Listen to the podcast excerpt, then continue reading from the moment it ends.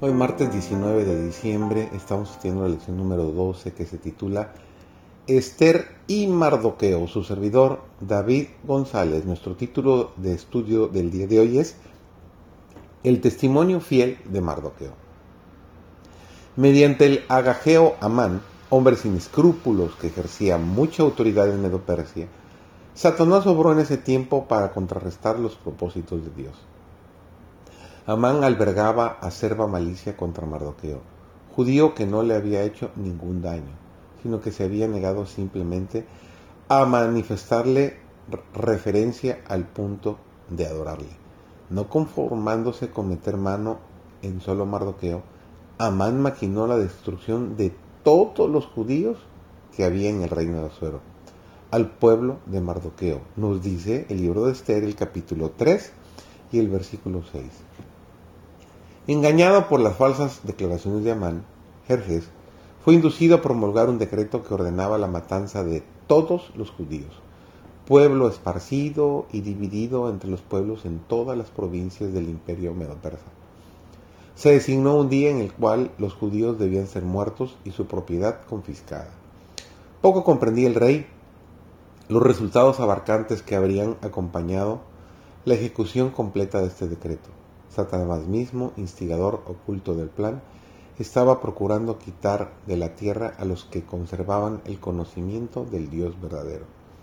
Algunos, como Amán, olvidan todos los favores de Dios, porque Mardoqueo está delante de ellos y no es castigado, porque sus corazones están llenos de enemistad y odio, más bien que de amor.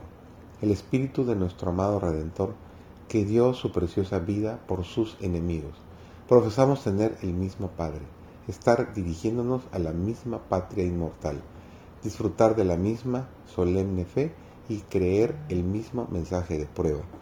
Y sin embargo, muchos están en disensión unos con otros como niños rencillosos.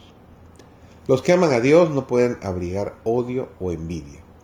Si amamos a Dios de todo nuestro corazón, debemos amar también a sus hijos este amor es el Espíritu de Dios, es el adorno celestial que da verdadera nobleza y dignidad al alma y asemeja nuestra vida a la del Maestro.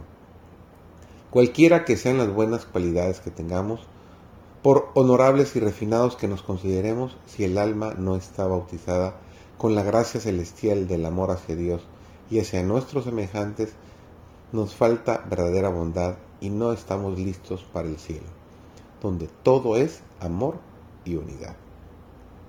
El decreto que se promulgará finalmente contra el pueblo remanente de Dios será muy semejante al que promulgó Azuero contra los judíos. Hoy los enemigos de la verdadera iglesia ven en el pueblo, en el pequeño grupo que observa el mandamiento del sábado, un mardoqueo a la puerta. A fin de obtener popularidad y apoyo, los legisladores cederán a la demanda por leyes dominicales, pero los que temen a Dios no pueden aceptar una institución que viola un precepto del decálogo. En este campo de batalla se peleará el último gran conflicto en la controversia entre la verdad y el error, y no se nos deja en la duda en cuanto al resultado. Hoy, como en los días de Esther y Mardoqueo, el Señor vindicará su verdad y vindicará a su pueblo seguramente. Tenlo por seguro y confía plenamente en el Señor. Que tengas un excelente martes.